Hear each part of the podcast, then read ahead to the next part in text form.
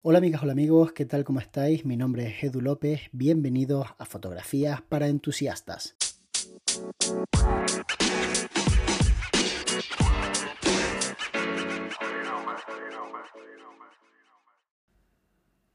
Las personas que preguntan que por qué son tan caras las cámaras de Leica realmente no están teniendo en cuenta que existe algo que es muy llamativo en nuestro cerebro y que de alguna manera condiciona nuestra respuesta ante determinados estímulos.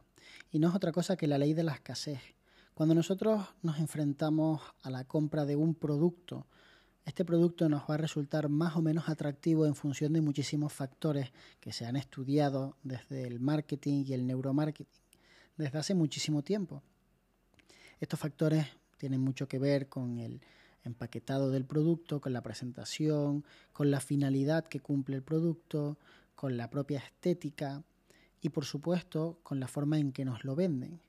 Y cuando alguien nos vende que un producto es exclusivo y tremendamente caro, que viene a decir básicamente lo mismo, porque cuando algo es muy caro es muy exclusivo, pues claro, no, no podemos evitar que nos llame la atención y que queramos, queramos poseerlo, que queramos tenerlo porque de alguna forma tener un producto exclusivo nos mete dentro del cajoncito de las personas que son exclusivas.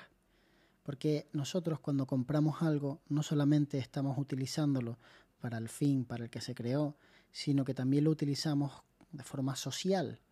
Pongo un ejemplo que se va a entender a la perfección. El 99% de las personas, mujeres habitualmente, que compran un bolso por encima de un valor, digamos, razonable, por encima de los 50, 60, 70 euros, no está comprando un recipiente para almacenar sus cosas personales, está comprando estatus, está comprando caché, está comprando muchas cosas que realmente quiere que la gente piense de esa persona, incluso estilo. Cuando tú te compras un bolso de mil euros, no estás pensando que el precio del bolso tiene que ver con que es muy buen recipiente y voy a poder almacenar muchas cosas. Porque de hecho muchos de los bolsos que valen mil euros prácticamente no permiten albergar ni lo mínimo que una persona llevaría a una cena. Es decir, te cabe el móvil de milagro. Pero cuando uno tiene un bolso de esos, lo que le hace sentir ese bolso, lo que representa, es mucho más poderoso del espacio que me permite almacenar mis cosas.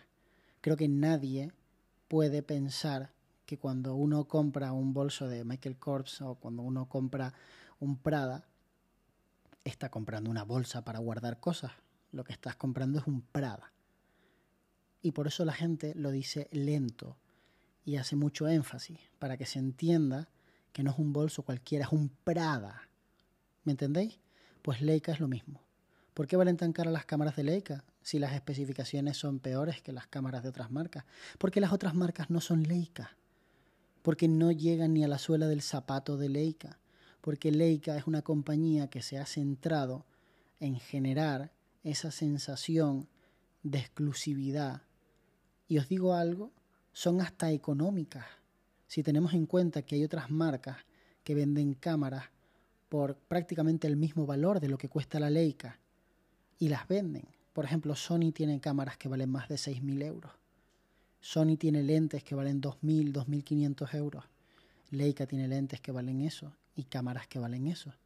Entonces, realmente hablamos de una marca que ha tenido que adaptarse porque en nuestro sector la gente no le da tanta importancia como en el sector de los bolsos, por ejemplo, a lo que significa llevar una cámara u otra. Afortunadamente para nosotros, porque así por lo menos no existe ese hype tan gigantesco por la cámara que utilices.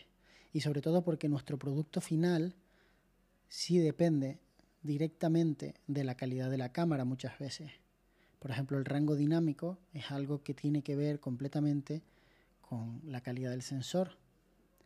Por ejemplo, el buffer que te permite hacer ráfagas tiene que ver directamente con el procesador y con la capacidad que tenga la tarjeta para almacenar datos. Así que por muy bonitas y muy increíbles que sean las Leicas, si no tienes un buen buffer para hacer deporte, no la vas a comprar. por increíble que sea esa cámara. No, es que es una cámara impresionante porque está hecha en Alemania. Como si hacer las cosas en Alemania fuera diferente a hacerlas en China.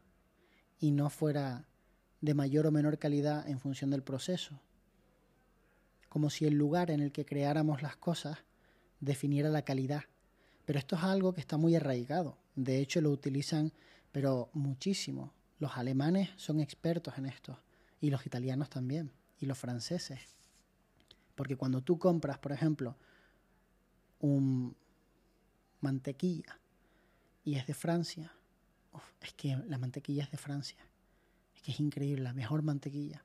Da igual si tú aquí en España haces una mantequilla increíble, porque no es mantequilla francesa.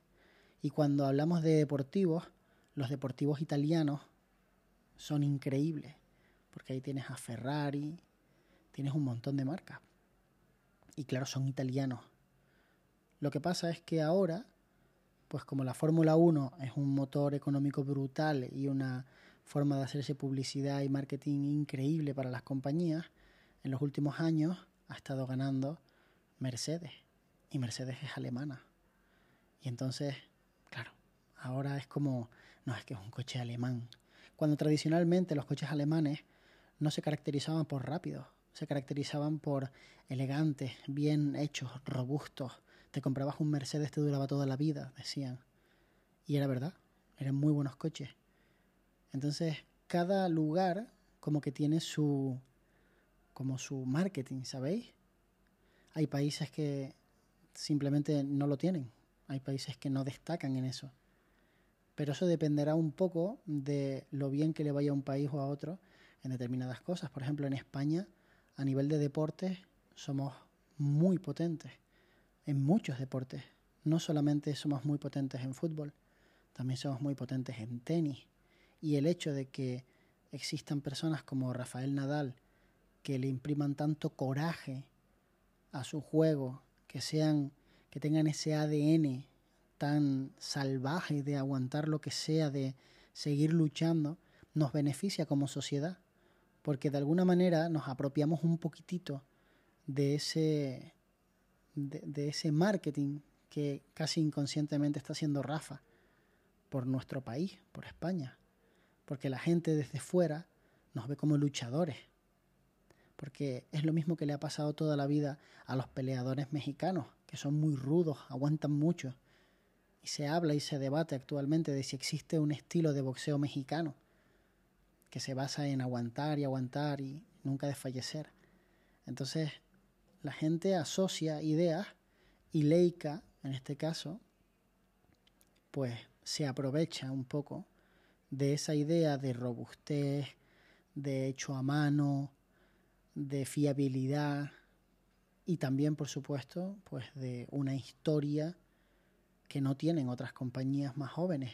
Una historia increíble en la que pues, muchos fotoperiodistas utilizaban ese tipo de cámaras para hacer sus reportajes.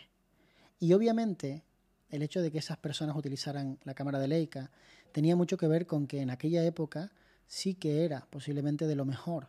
Lo que pasa es que Leica ha evolucionado poco en referencia pues, a otras marcas como Nikon, como Canon, como Sony.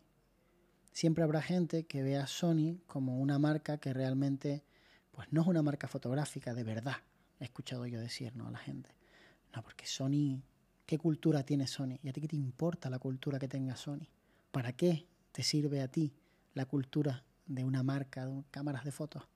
A ti lo que te importa es que haga buenas fotos y que te ayude a crear tus fotografías de la forma más fácil, que enfoque mejor, que tenga menos ruido con un ISO alto, o no. Entonces, bueno, pues es un debate que a mí me parece un poco absurdo. Yo no tengo Leica porque realmente no me gusta enfocar de forma manual, lo detesto, me parece un atraso terrible.